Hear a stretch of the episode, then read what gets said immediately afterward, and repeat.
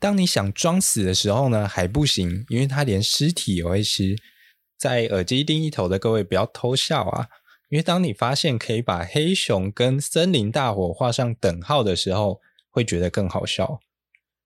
Hello，大家好，欢迎来到森林边缘，我是语音，很开心又陪大家一起迎来这快乐的下班时间啦。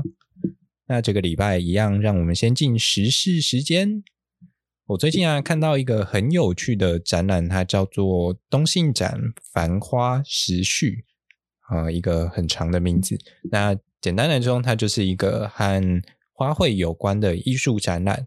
那地点在台北的 NOKI 吗？N O K E 中乐诶中泰乐生活，好像是最近才开的一个算商场吧。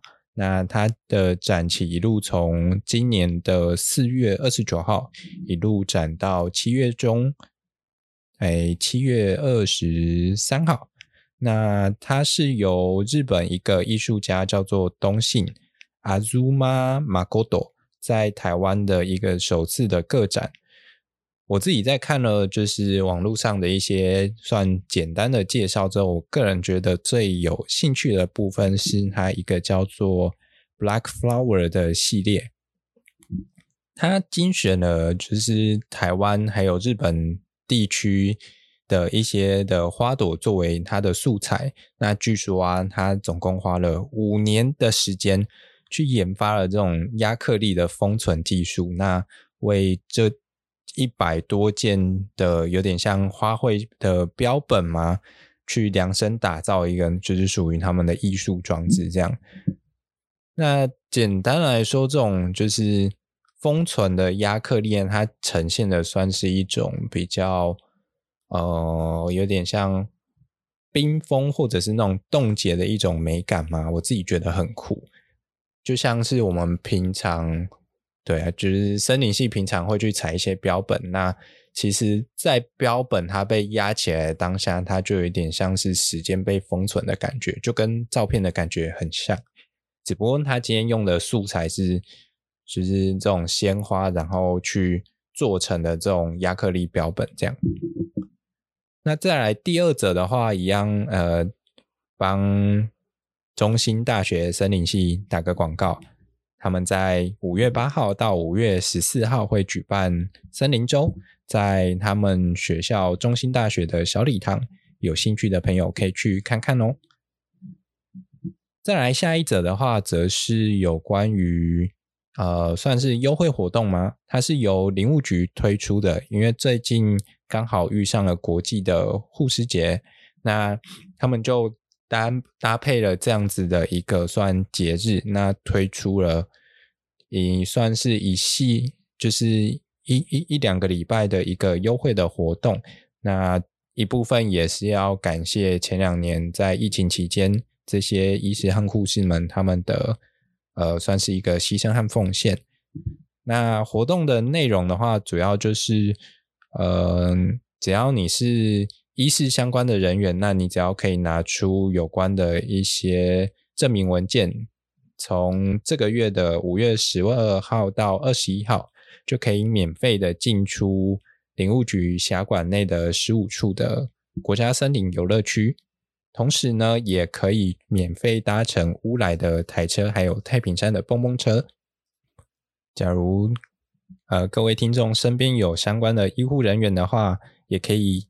推 A 算是呃把这个消息推播给他们哦，那让他们有一个好的时间可以放松一下啊，前提是要有假啦。好，希望他们有机会可以放假。好的，那接下来就让我们进入本周的重点吧。我们上个星期啊聊了有关于很厉害的那个软木产业，同时也提到了生产软木的这种栓皮櫟，它其实是一。一种生长在很容易起火环境的一种植物，所以啊，今天我们就要来聊聊有关于火的事情。火对我们人类来说，它是一个很方便的东西，它是我们烤肉啊、煮饭或者是加温的一个好工具。甚至呢，我们还会用已知用火这件事情来象征着人类文明的演进，或者是安于一个人的开窍。在另外一方面啊，其实我们也很怕火。因为火很容易把我们所重视的东西燃烧殆尽，或者是造成一些很大的损失。就好比前阵子联华食品的工厂大火啊，或者是四年前的圣母大教堂。那也因此呢，衍生出了一个叫做火灾的这个名词。它象征的就是一种灾难。那尽管有时候要拿来湮灭证据，或者是消灭一些碍事的东西，也很方便就是了。尤其像台湾早期的一些古迹啊，好像遇到一些都市计划之类的，它都会获得一些自然的效果一样。所以啊，火的好坏似乎和它出现的时间还有地点比较有关系，对吧？例如在煮饭时间好了。出现在瓦斯炉上的是好的火，但假如它是我们人不在瓦斯炉上的时候出现的火呢？又或者是说随便出现在我们房间里其他角落的这种火呢？它可能就会变成一种危险。尤其像很多现在很多的一些火灾，它都是有一些旧的电器啊，或者是一些线路短路而造成的。那这些火其实都是我们不喜欢的。这也是为什么我们总是用一些比较积极的方式来避免火出现在不该出现的时间或者是地点了。那么有一个有趣的问题就来喽，请问各位觉得出现在森林里的火是属于好的火还是坏的火呢？我觉得啊，这个部分其实可以分成几个情境来讨论。第一个。在天然的森林当中，因为打雷而引发的森林大火。再来，第二个是人工林的森林当中呢，因为打雷而引发的森林大火。再来，第三个，在天然的森林当中，因为人为的关系引发的森林大火。那最后一个，在人工的森林当中呢，因为人为的关系而引发的森林大火。这有点像是那种国高中考试常出现的一些复选题题型啊，C 二取一乘上 C 二取一嘛，一共有四个选项，请问大家会怎么选择呢？在普遍的认知下，大家应该会倾向将人为引起的火视为是一种不好的火，而天然引起的火呢，则可能比较中接近中立一点。那么大家判断的标准又会在哪里呢？这边我提供了一些我的想法给大家参考看看。从自然的观点来说啊，火的发生其实是一件很自然的事情，不管是在天然的森林当中，又或者是在人工的森林当中。那我们大部分会认为火出现在森林中是一件不好的事情，它的理由是什么？可能会有两个原因。第一个，火会造成破坏嘛。然后再来第二个呢，它是用来补树第一点的。森林中有一些很重要的资源或者是生物需要被保护，所以当火造成破坏的时候呢，我们就会觉得，哎，这个火好像不太好一样。在这里啊，我们先暂停一下，让我们来思考一下哦。假设我们现在是一群五百万年前还不会用火的原始人，好了，那我们还会有相同的想法吗？我觉得，如果是我的话，说不定我会超爱森林大火的，因为有烤肉可以吃。这表示什么？火本身没有好跟坏的差别。换个方式来说好了，火的好坏啊，其实是由我们人类自己所定义出来的。所以呢，我们会根据我们所拥有的价值观去决定，或者是判断可能的好坏，对吧？就像每个朝代中对于美女的定义也都不太一样啊。既然如此，我们接下来的终极目标就是要来厘清我们对于天然林还有人工林的期待了，这样才能协助我们去判断怎么看待森林当中的火。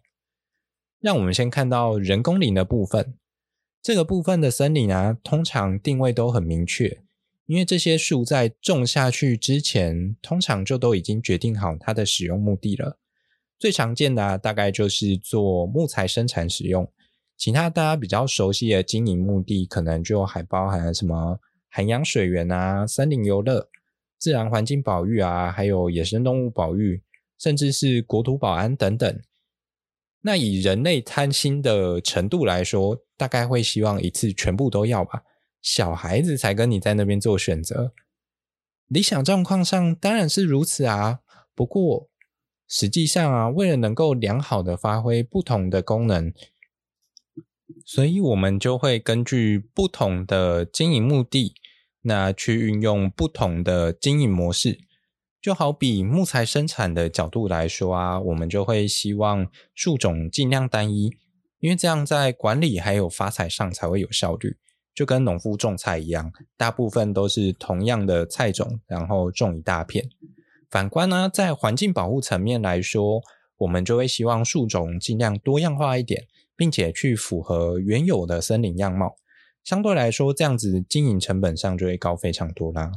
也因此，做好分区规划其实是非常重要的，在适合的地方做适合的事情。当然呢，同时间我们也会尽可能去找到不同目的之间的权衡，就像是 FSC 森林认证一样，它在木木材生产的同时呢，也会尽可能的去满足森林的其他功能。也就是说呢，在人工林当中啊，其实只要是计划之内的火，原则上都是可以被接受的哟。而且啊，合理且有计划性的放火呢，它是可以有效的减少森林火灾的发生，或者是促进森林经营管理的。怎么说呢？大家可以想象一下，有一片种的很整齐的松树人工林，看起来就像一排排的电线杆一样，空气中还可以闻到那种松脂的香味。在这片松树底下的地板呢，踩起来非常的有弹性。它是由一层非常非常厚的松针铺地所建构起来的，感觉睡起来应该会跟弹簧床一样舒服。但是啊，在各位睡着之前呢，有个小问题需要先解决一下。这堆积到跟床一样厚的松针呢，可以说是满满的火种啊！不知道大家还记不记得，在中秋节烤肉的时候啊，火种是用来做什么的？没错，就是用来点燃木炭用的。为了让木柴燃烧嘛，那么这些松针其实也有一样的用法。假设在雨季就算了，湿度高不容易着火，但万一遇到了旱季，而且又刚好碰上一点点擦枪走火的小意外，那该怎么办呢？你会发现这个窘境可能会跟你遇上黑熊差不多。哈，干黑熊屁事？没关系，先让我来解释一下，各位遇到黑熊会发生什么事情。首先呢，黑熊会跑得比你逃得还快，而且又会爬树。你以为它不会渡河，它就游给你看。当你想装死的时候呢，还不行，因为它连尸体也会吃，所以只好拍照打卡，上传脸书跟 IG，让大家为你默哀三秒钟。一、二。三，好，结束。在耳机另一头的各位不要偷笑啊，因为当你发现可以把黑熊跟森林大火画上等号的时候，会觉得更好笑。不知道大家有没有听过什么叫做抽换词面，就是把意思一样的字呢，替换过来的意思嘛。像这里啊，我们就可以把森林大火和黑熊对调过来，你会发现。当你遇上黑熊的窘境，可能跟你遇上森林大火差不多。森林大火烧的速度比你逃的还快，又会爬树。你以为它不会渡河，它就从树冠飘到对岸给你看。当你想装死还不行，因为森林大火连尸体也会烧，不像焚化炉不收一样。所以最后啊，只好拍照打卡，上传脸书跟 IG，让大家为你默哀三秒钟。一。二三，好，结束。那么，为了避免大家在山上的打卡被拿来后制成黑白的半身照，所以呢，用火来管理火就变得很重要。其实，这是一个非常古老的森林管理技术，尤其是一些有明显旱季的地区，他们的原住民都会有一些类似的手法。好比像是澳洲的原住民啊，或者是美洲的印第安人，他们都会这类的技法。我一般通称它叫做控制燃烧，让燃烧在我们的控制之下，去减少森林中这些枯枝落叶的数量。那要怎么控制呢？通常要实施控制燃烧，都会选择在雨季或者是冬季这种火比较难蔓延的季节，因为湿度高或者是温度低，让燃烧三要素当中温度的条件比较去难维持。也因此，在控制燃烧的过程中，可以快速的把这些枯枝落叶这类的火种给烧完，但是又不至于让大型的木材燃烧起来，并且啊，也因为一次燃烧的面积有限，反倒让生物可以休养生息，不会因为一次大量的无法控制的燃烧呢，就使这些生物处于濒临绝种的绝境了。话说回来啊，人工林的经营通常是以特定的目的为导向，所以啊，通常会透过适当的控制燃烧来减少大火所造成的功能性的损害。那么天然林呢？天然林也会这样子去做操作吗？我个人认为啊，天然林本身的策略面向其实会再更广一点。换个问法好了。假如啊，今天有一座保护了大量自然生态的国家公园，它在天然的状态下发生了野火，就是很野的那一种。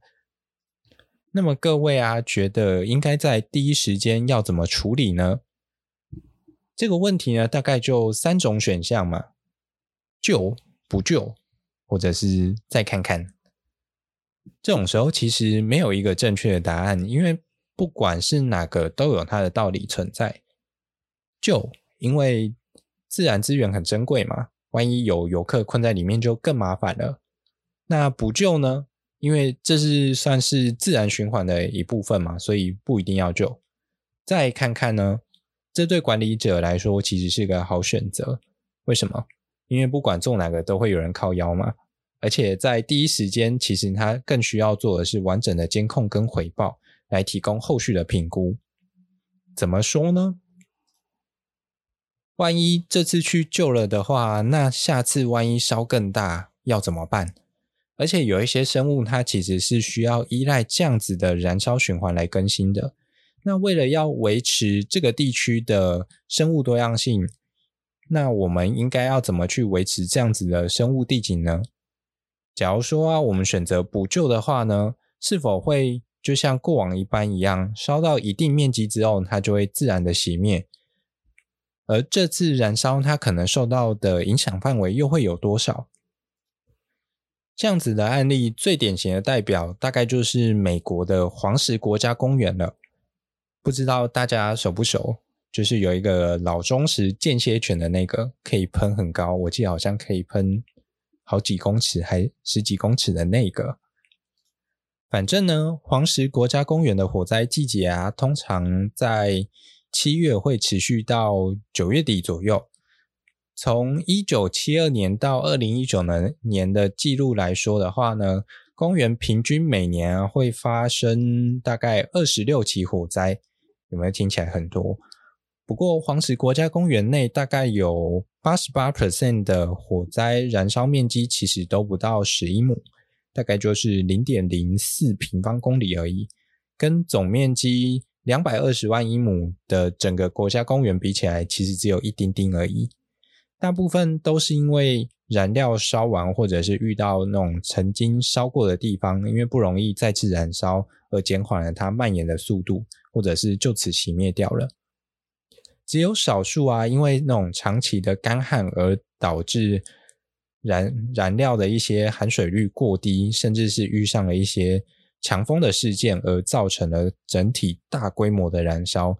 就好比一九八八年总共烧掉了八十万英亩，大约烧掉了三分之一的国家公园一样，或者是二零零三年还有二零一六年的干旱，也造成了蛮大规模的燃烧。对于科学家来说的话，去预测这样子的长期干旱，反倒比平常在预测这种火灾的发生还要来得困难上许多啊。总结来说，火只是一个存在于自然界当中，偶尔被人类拿来使用的工具罢了。那既然是工具啊，工具本身其实就不具有一个绝对的好坏之分。对于天然林的经营，我们通常就保持着一个维持生态原有的样子在做规划。同样的，即使是人工林，我们也会用一些比较积极的态度在维护森林的功能。而且这个坑啊，其实比各位想象中的还要深上许多啊。其实，不管是上一集用来生产软木的酸皮粒也好，或者是黄石国家公园的松树也好，在整个地球上还有很多的植物，它的生态循环也好，或者是生理特性也好，都和火息息相关。可是呢，这些不长脚的东西，它要怎么去面对野火呢？所以下一集啊，我们就要带大家来探索这些生物们怎么适应和演化出能在这种环境下生存的武器喽。这是一场植物和野火之间的共存啊。另外啊，假如大家对于林火管理有兴趣的话，我个人也蛮推荐《无路可退》这部电影的。它是一部改编自二零一三年美国亚利桑那州发生的亚奈尔林火事件，在描述一群在山上。打火的兄弟和一场火之间的感人故事，啊，剩下的我就不剧透啦。今天的节目差不多就到这里喽。假如各位对于这些能够浴火重生的生物有兴趣的话呢，说不定下礼拜可以让你对于你家楼下社区门口种的那几棵松树改观喽。也别忘了把我的频道推荐给各位的朋友们，或者是有空来留个言给我更多的支持哟。那我们一样，下周五同一时间。让森林系边缘人带你一起认真过生活，也别忘了星期二晚上九点也有深夜的闲聊时间哟，拜。